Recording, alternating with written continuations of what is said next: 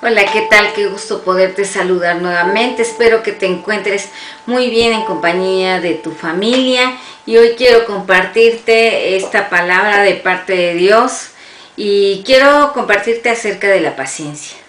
Porque no sé, ¿verdad?, cómo estés después de eh, un año de confinamiento, de tener a tus hijos en casa, tal vez a tu esposo trabajando. Tal vez tú digas, pues yo estoy súper bien, qué bueno.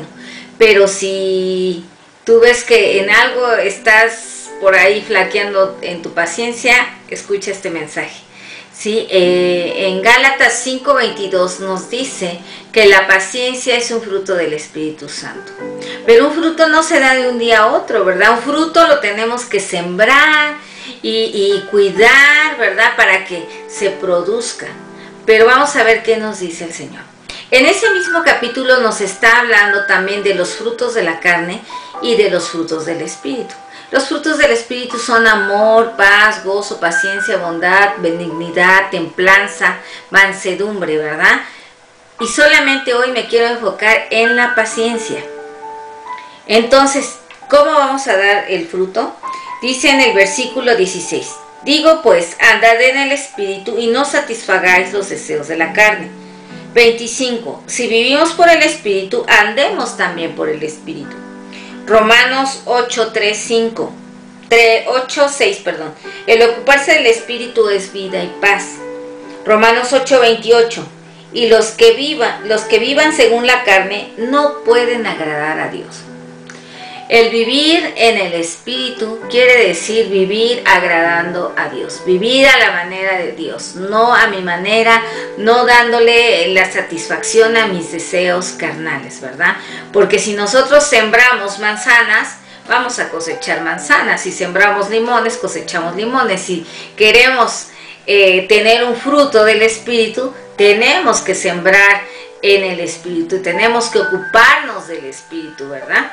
También una manera como podemos dar este fruto está en Santiago 1, 2 y 3. Este versículo a muchos eh, luego les da miedo porque dice que la paciencia, ¿verdad?, viene a través de las adversidades cuando nuestra fe es probada.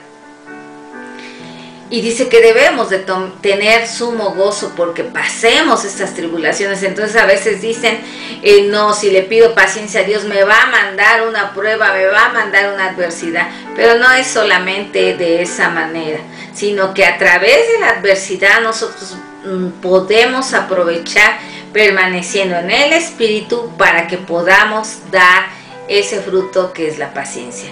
Y en el diccionario hay una gran definición que quiero que por favor escuches y pongas mucha atención.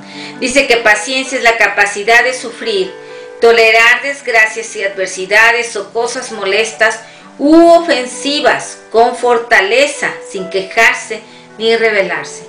En cuanto yo escuché esta definición, se me vino enseguida a la mente el recuerdo de la imagen del Señor Jesús delante de Poncio Pilato, cuando fue juzgado y, le decía, cuando entró, tú eres el rey de los judíos, y el Señor le respondió, tú lo has dicho. Y después dice, ¿por qué no te defiendes? Mira de cuántos falsos testimonios te están acusando, defiéndete, ándale. Y dice que el Señor estuvo callado y no se defendía.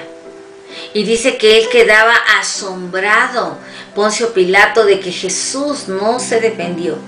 Y en segunda de Pedro, eh, segunda de Pedro 2.21, si me acompañas, este, segunda de Pedro,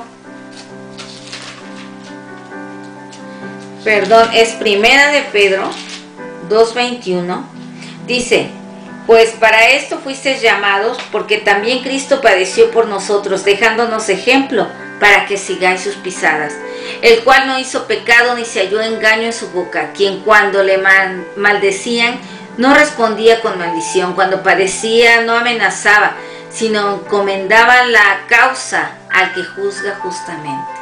Él no respondía de esa manera, ¿verdad? Sino que se lo dejaba a su Padre.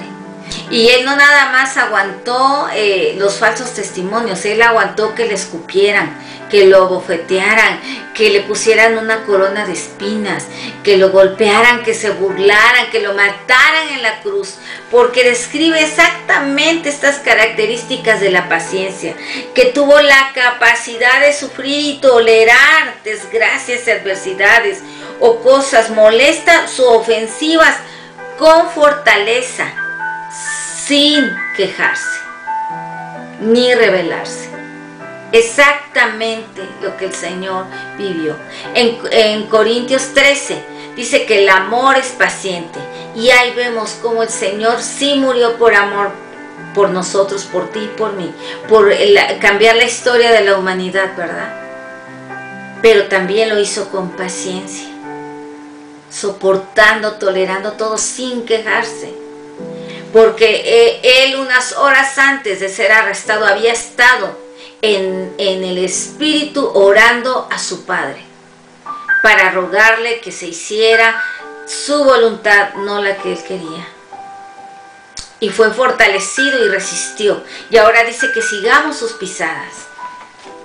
En Romanos, eh, Romanos 15, 4, dice, porque las cosas que se escribieron antes para nuestra enseñanza, se escribieron a fin de que por la paciencia y la consolación de las escrituras tengamos esperanza. La paciencia y la consolación de las escrituras, si nosotros leemos las escrituras, también va a hacer que produzca este fruto. Y luego dice, pero el Dios de la paciencia y de la consolación os dé entre vosotros un mismo sentir según Cristo Jesús. Que el Dios de la consolación, que el Dios de la paciencia nos dé ese mismo sentir que tuvo Cristo Jesús para soportar estas adversidades, este tiempo difícil, ¿verdad? Con paciencia. ¿Sí? En Efesios 4, 1 y 2 nos habla de que nos soportemos unos a otros con paciencia en amor. ¿Cómo estamos con nuestros hijos? ¿Cómo estamos con nuestro marido? ¿Cómo estamos con las circunstancias desesperándonos?